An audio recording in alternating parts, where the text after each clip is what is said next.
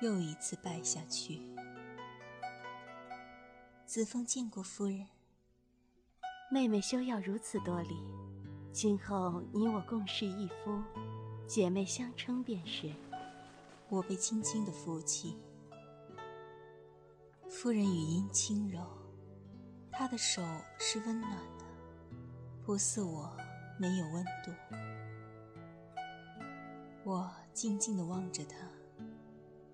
她曾说道：“我妻陈氏为人贤惠大度。”我真的贤惠大度，不仅贤惠大度，她实是个美女啊。她周身洋溢着深深的宁静与安详。岁月静好，人淡如菊。在她的映衬下，我的艳丽便是凄艳。我从未如此明确地体验到自己的鬼魂身份。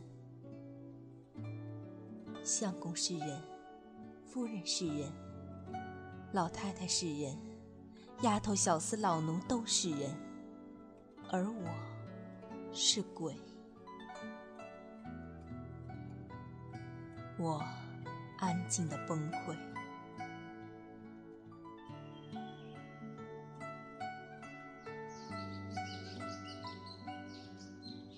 我又回到书斋，因为那日老太太说道：“她家失礼传家，虽是妾室，亦不可不明不白、随随便便的进门。家中须得预备预备，选个吉利日子，再摆两桌酒，明公正道的将我娶进门。”所以我回到书斋，等待出嫁。因为已定了婚娶，按规矩成亲之前，我与他便不好再见面。我独自在书斋打发着无聊的日子。最早的黄道吉日，好似是在十二天之后。我是鬼，无异于人间吉凶。要说凶煞。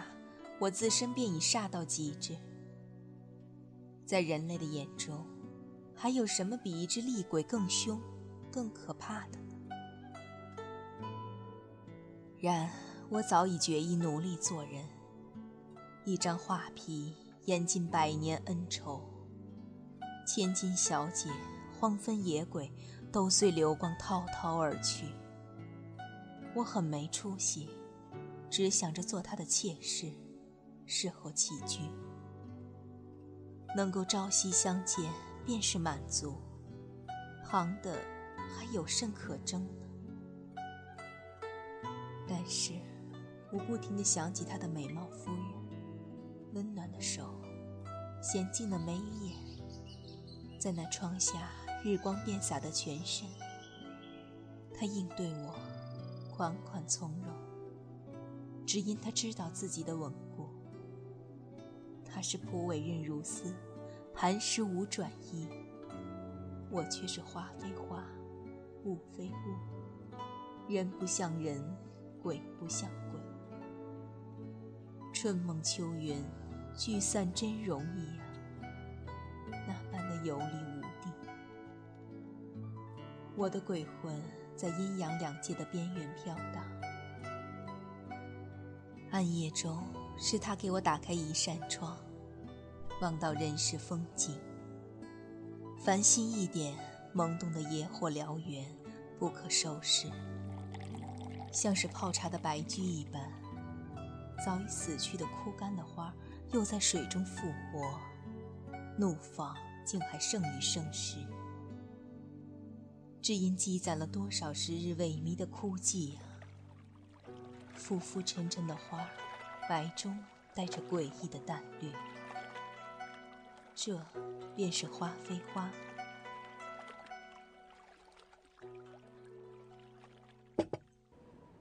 我饮了一口菊花茶，我已五天没有见到他，到处都是他的痕迹。这椅子是他坐过的，这茶杯是他用过的。零星琐碎，点点滴滴，是空阶滴到明的滴，我被淹没。一百四十七年的苦后，不及这五天。思君令人老，轩车来何迟？当真的，我都觉得自己老了。无端一心抚摸画皮的眼角眉梢，可有皱纹？我穷极无聊，脱下画皮再画一遍吧。过几日我便要出嫁了，一个女子一生中最美的一天啊！要多少灿烂，足以照亮皓首苍颜的回忆？人皮平铺在窗下的书案上，墨已研好，青紫色的纸爪缓缓提笔，杏眼桃腮，点绛唇。忽然兴起莫名的一句，如远处的雷声，隆隆传来。我没有可害怕的东西。这定是他心中的恐惧。他怎么了？这几日他一直是春风得意的呀，娇妻美妾，左拥右抱，多骄傲。男人的虚荣是能够拥有专属自己的美丽女人，垄断他们的绝世容颜，可以用一种漫不经心的语气说道：“哦，这女人是我的。”穿越童心艳羡的眼光，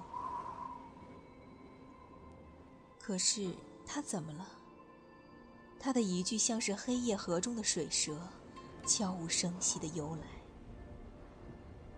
我集中精神，闭上双目，用力去感知他的心念。眼前的黑暗中，渐渐现出模糊的只言片语，扭曲闪烁的字的片段。怎会？是吗？道士，妖气缠身，性命不保。是真的吗？道士，死到临头，丽人，魑魅。不可能，不可能！文字的残肢碎片跳荡交叠，纠缠成一团。